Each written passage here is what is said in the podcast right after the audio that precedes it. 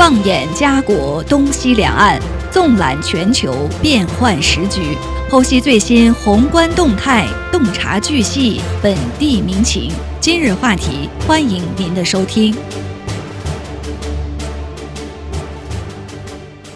听众朋友，大家好，欢迎收听今日话题节目，我是主持人陈琳，我是东晓。呃，东晓，呃，昨天就是加拿大本地居民啊最为关注的一件事情，就是呃，加拿大央行呢提高了基准利率，呃，上调了二十五个基点，这让很多人有点出乎意料啊，因为呃，有些人说加拿大央行一直在加息，加的差不多了，现在房价也是这样的一个状况了，是不是这回就？停止加息，结果没想到还是依然上调了二十五个基点，所以现在，呃，基准利率已经达到了百分之六点九五。没错。呃，从这个呃各大商业银行，我们也看到，就是最优惠利率是从原先的百分之六点七上调了二十五个基点至百分之六点九五。对，还是一个很高的上调。这也是自二零二二年三月以来，央行第九次加息了。嗯，累计已经加了百分之四点五。对，而且商业银行这个最优惠率也是从二点七同步上调至百分之二点七，同步上调至百分之六点九五，是一个很大的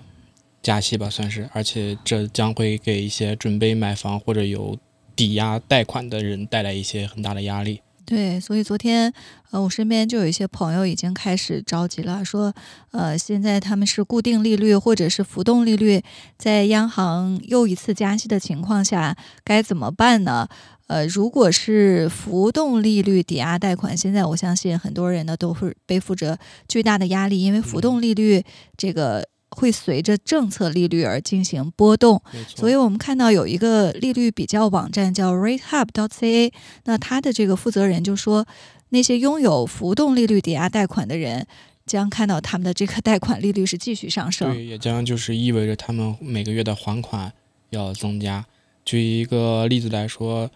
一套七十一万的房子，首付百分之十的话，百分之五年浮动利率为百分之五点五五。分期偿还二十五年，那么房主每个月的贷款月供就是四千零七十五元。今日加息二十五个基点，那业主可能他的浮动利率就将升至百分之五点八，嗯啊，那月供就是增加到了四千一百七十三元，这就意味着每个月将多付九十八元，也就是说每年多付一千一百七十六元的这个抵押贷款。那其实通过这个，我们也看到它的浮动利率上升，其实并不是将所有人的。利率同时上调至百分之六点九五，而是说在你原本的利率基础上加息这么一个百分之二点五，没错。嗯，那相对这种情况来说，固定利率的朋友就要比浮动利率要好一点。加息对加息百分之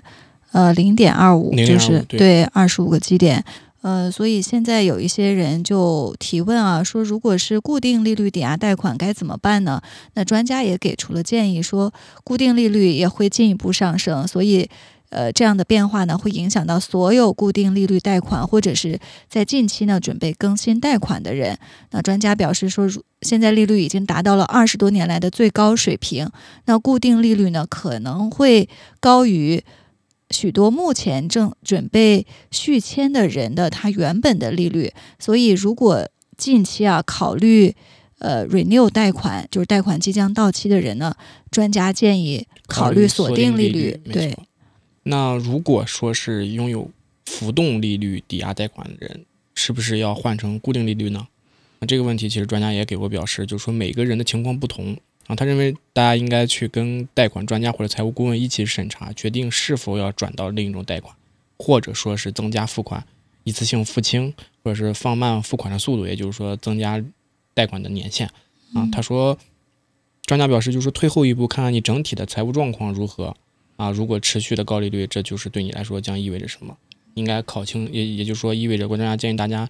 审再审查一下自己的财务状态，然后考虑一下之后的情况。跟贷款专家或者财务顾问一起再做一个比较完善的决定，因为每个人情况不同嘛。对，这是目前就是已经背负着抵押贷款的人，业内人士给出的一些建议。还有一部分人就比较着急嘛，因为这个阶段他们本来是计划买房的，那现在利率升高，对于他们来说意味着什么呢？呃，专家表示说，呃，市场是在今年年初触底，那房屋销售和房价呢，在那个时候真的是，呃，大家看到有一个低点啊，有一个下降。但是最近我们看到这个房地产市场又重新回归火热，所以对房地产市场的信心呢，也是呃再次增强，市场呢也是回暖。呃，今年三月到四月，其实我们从身边看到这个挂牌数量呀，或者是大家买房抢 offer 的这种现象，也可以看出，现在全国房屋的销售呢是保持上升。呃，三月到四月呢，上升了百分之十一点三，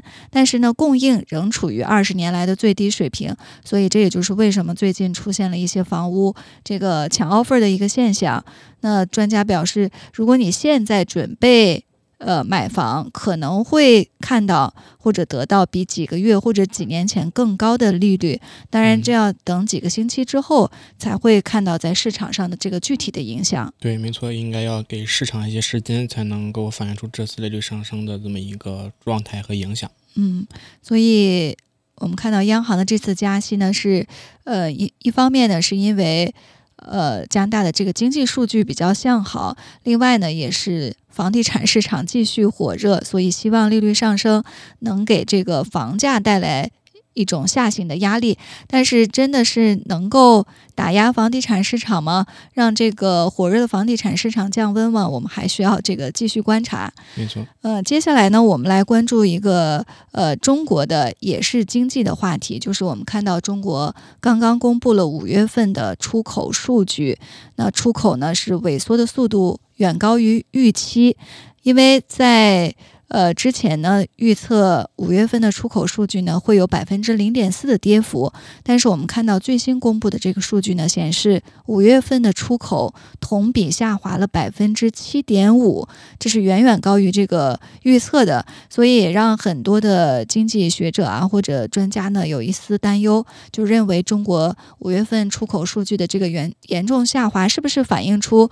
呃全球经济的一个持续萎缩呢？这也是。呃，昨天我看到很多媒体都在报道的一个关注的一个内容。看这个数据呢，大家确实不是非常的乐观，也引发了一定的担忧。呃，但是我们看到。加拿大央行呢是再次加息嘛？这两个事件在这个时间点上，呃，非常的有趣。那很多人就会说，加拿大加息是不是因为加拿大本国的经济依然强劲？但是我们又看到中国的出口数据下降，呃，反映出这个全球的经济形势不乐观。这中间是不是有一些矛盾，或者有一些？呃，出入呢？所以接下来我们就针对中国最新出口数据这样一个话题，以及全球经济目前的一个状况呢，就连线到多伦多大学经济系的讲师陈卫纯女士，请她呢来给我们进行一个解读和分析。Christy，你好。陈琳，你好。呃，您认为啊，就是这一次中国出口数据公布，呃，出现下滑，呃，主要因素都有哪些呢？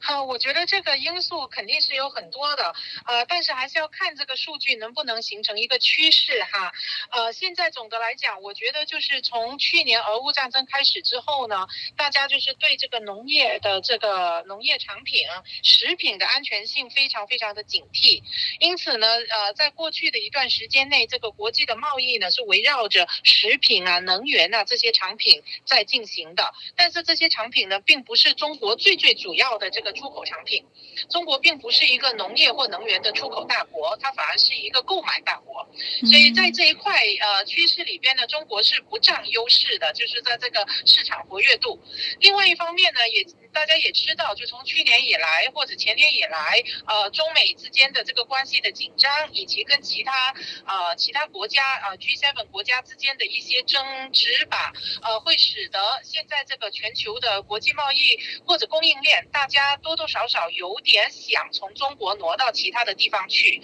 而且也已经在开始进行这个挪动。所以这个经过一段时间后呢，这些东西是会体现到数据上的。所以我觉得目前呢，呃，就。是已经，我们可以看到，开始慢慢的有这样的数据能够显示，中国这边的出口的活跃程度，哈，跟以前或者疫情前的水平呢，啊，不能够同比。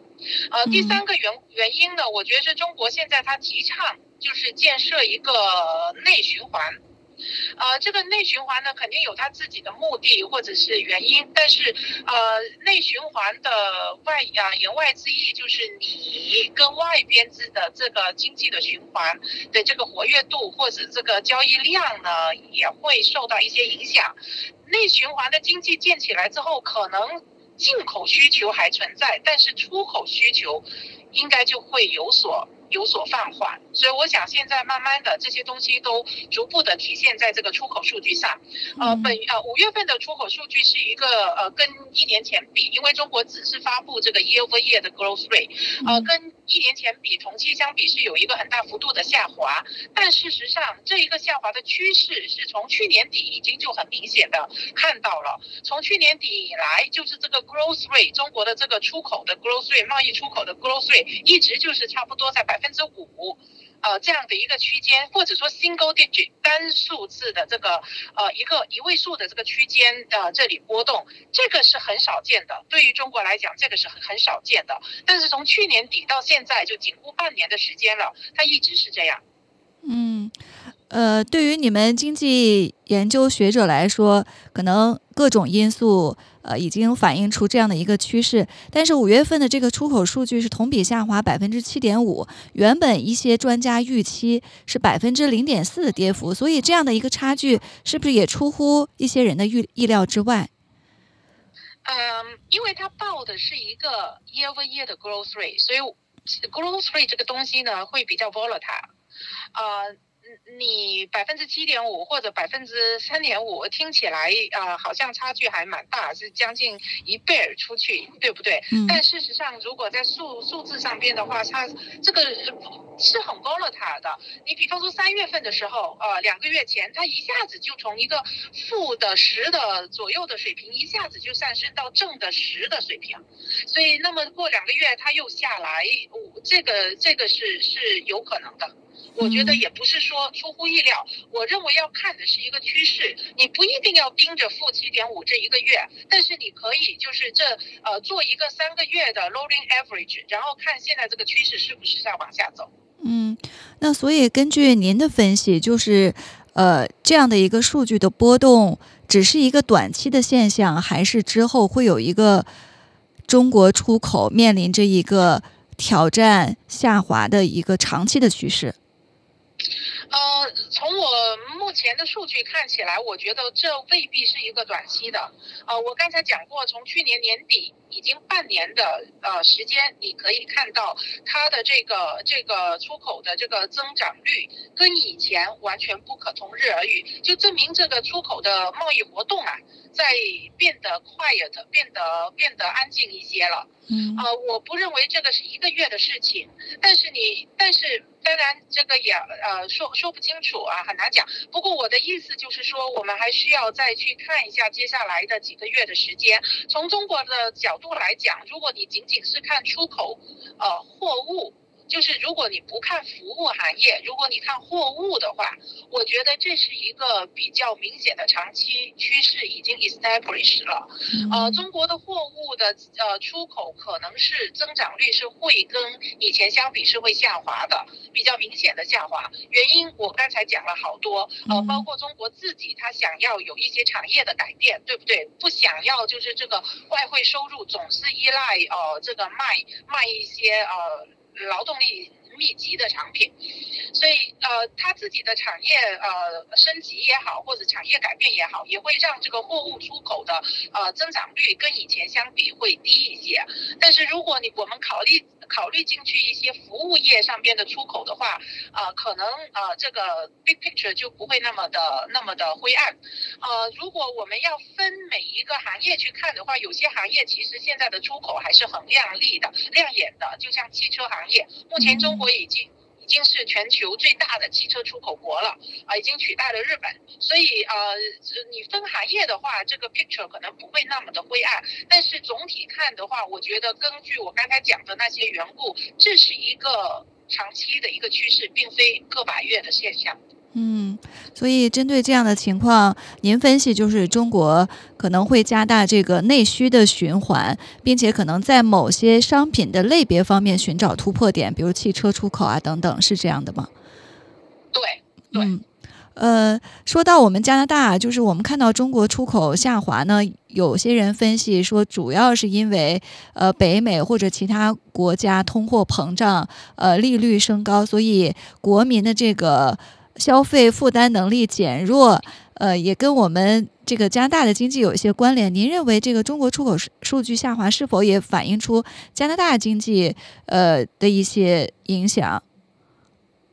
呃。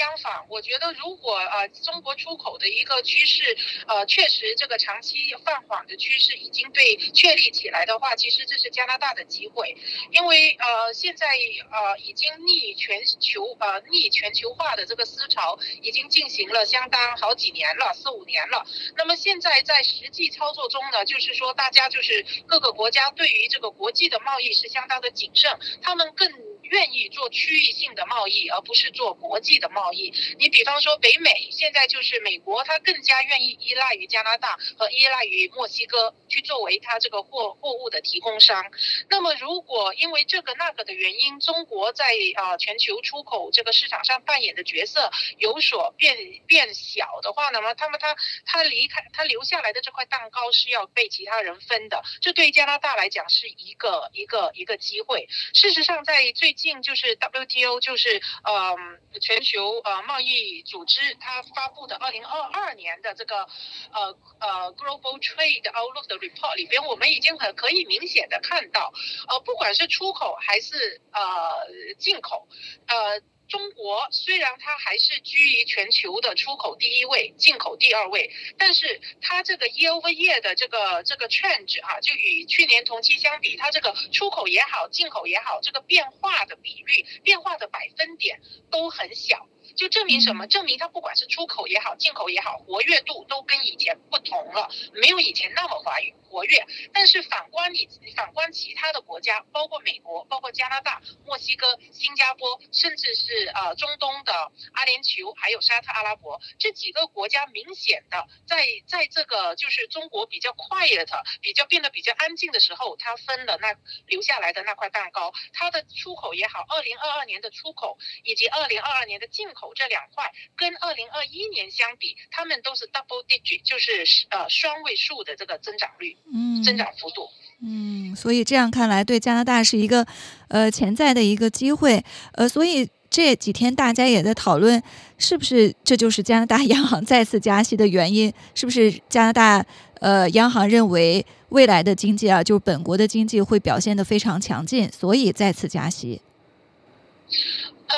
你要是说非常强劲，可能也未必。但是第一季度 GDP 增长是相当的强劲，百分之三点五的这个增长是超出了很多人的预料。嗯，呃，现在对于加拿大来讲呢，其实如果你你作为一个普通的呃民众，你也可以看到，随着疫情过后，现在各行各业其实也是在 recovery，经济的活跃程度现在是是蛮活跃的。呃，然后加上呃最重要的因素就是人口，人口的增长在近。几年呀，因为这个那个的原因，总之人口的增长是远远的超过过去二十年，而且这个人口的增长，按照现在移民的政策，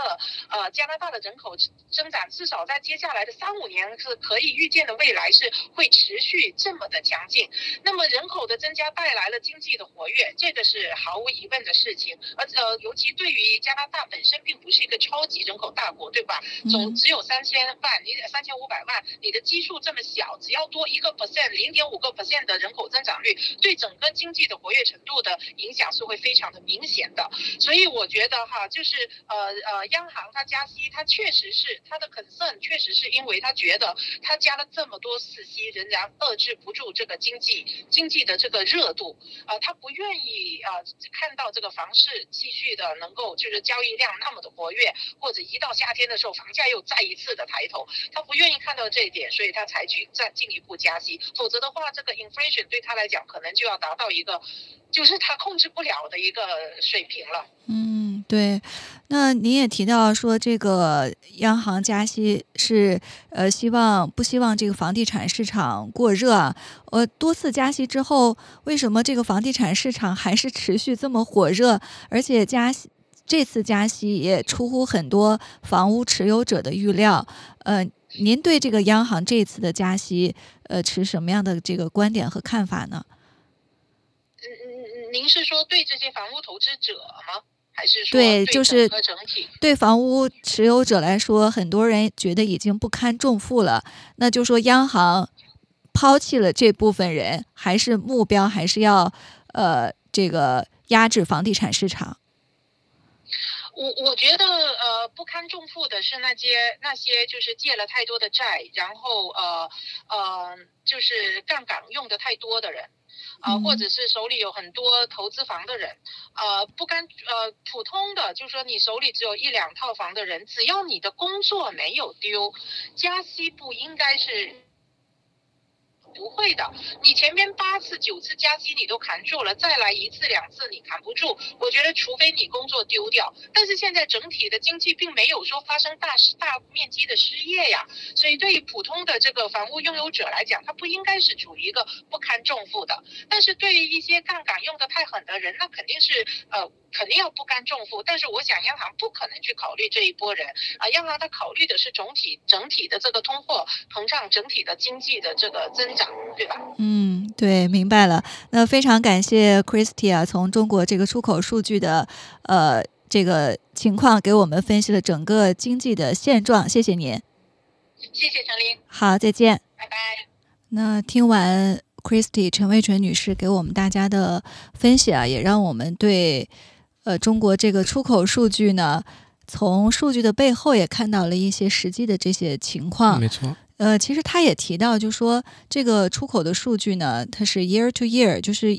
呃，他也提到年度报告。对，提到一到五月，其实出口数据虽然有波动啊，但是总体的这个是向上比较平稳的。所以，呃，他也提到，像中国的这个。呃，出口其实是分类别的，没错，可能有一些商品，呃，受到了影响，确实是减少了。但是像是服务类出口行业的话，其实数据加如果加上的话，我们看总体的这个呃出口量，其实数据并不一定是一个特别明显的下滑，对，是明显下滑。因为我们可能还考虑到一些像是比较我们国内比较呃像中国比较厉害的一些产业出口，类似于汽车产业，刚才举例说到了这个问题，对。没错，对，说到这个汽车出口，我觉得是非常值得一提的，就是因为我们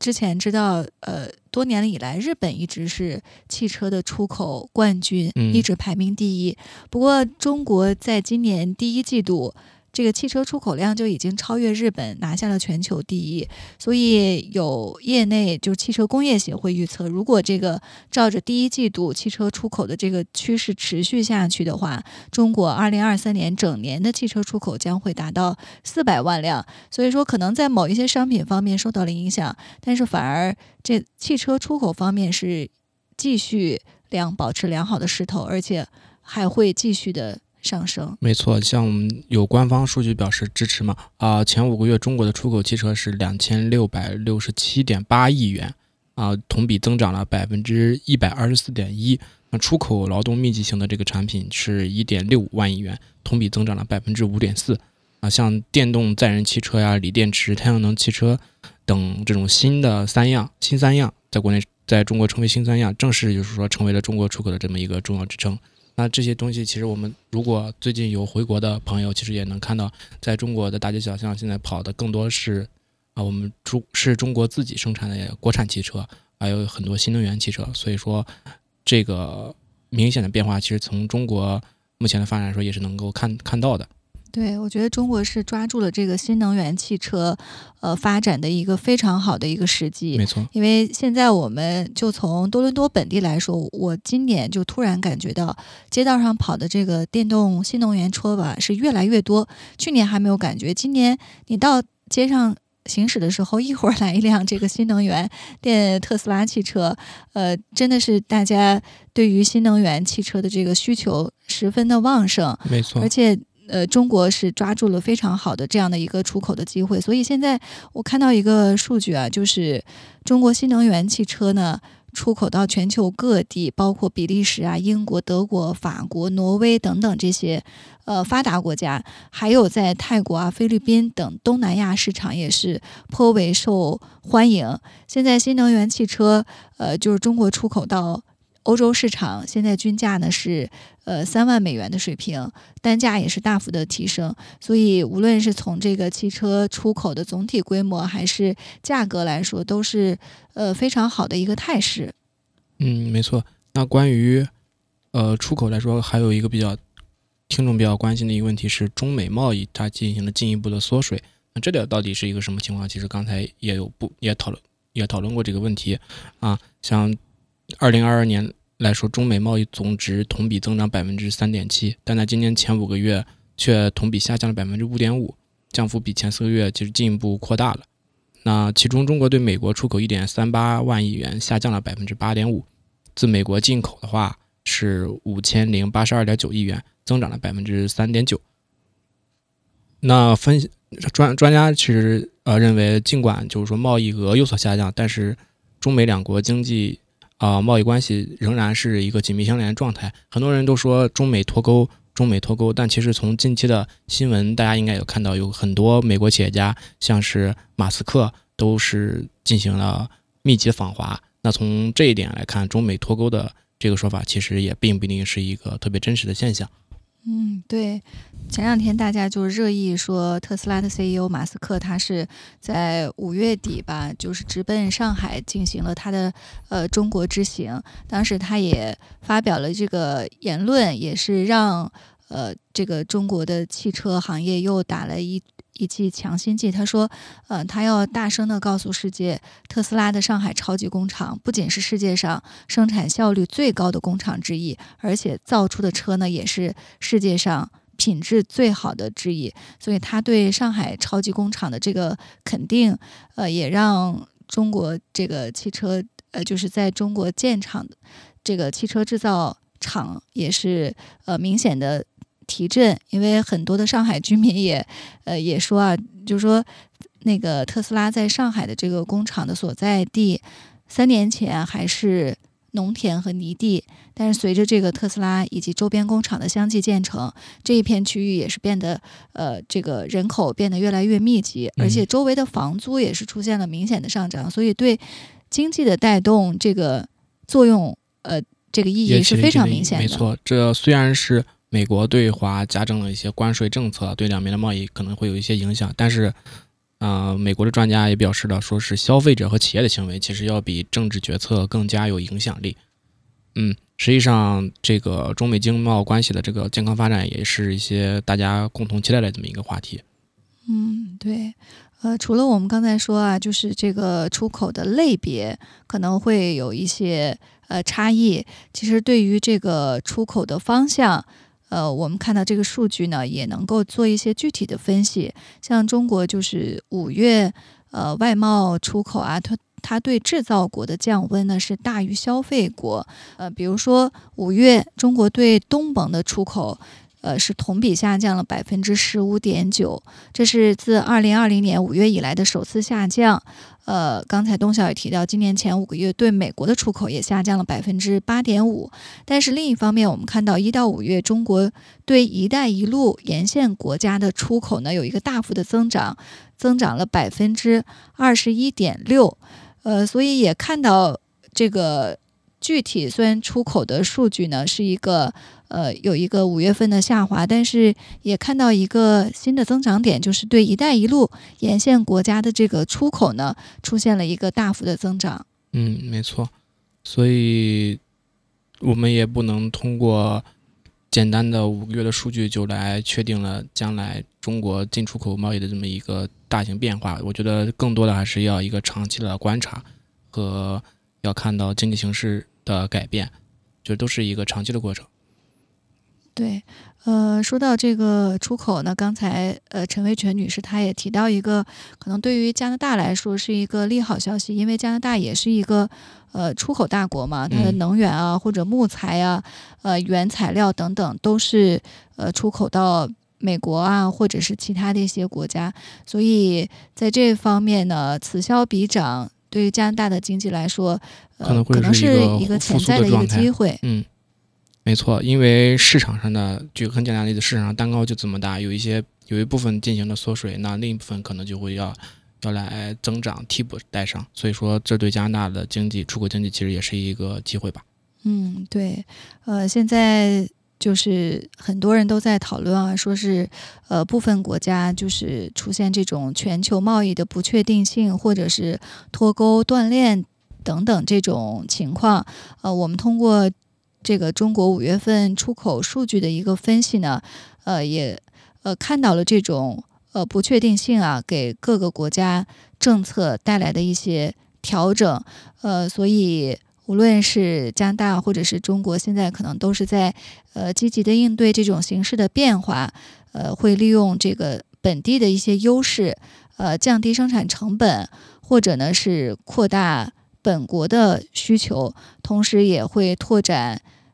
呃海外更高的市场，对，实现一个更好的这个可持续的发展。还有就是在服务方面也进行很多的一些提升和呃创新。没错。今天呢，我们今日话题呢到这里就结束了，非常感谢大家的收听，我们下期再见，谢谢大家。